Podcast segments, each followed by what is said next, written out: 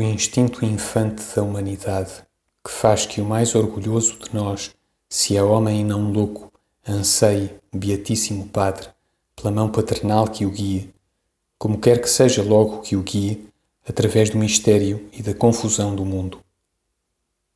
Cada um de nós é um grão de pó que o vento da vida levanta e depois deixa cair.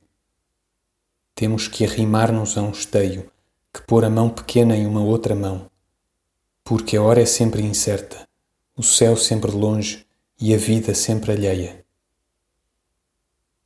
O mais alto de nós não é mais que um conhecedor mais próximo do oco e do incerto de tudo. Pode ser que nos guie uma ilusão. A consciência, porém, é que nos não guia.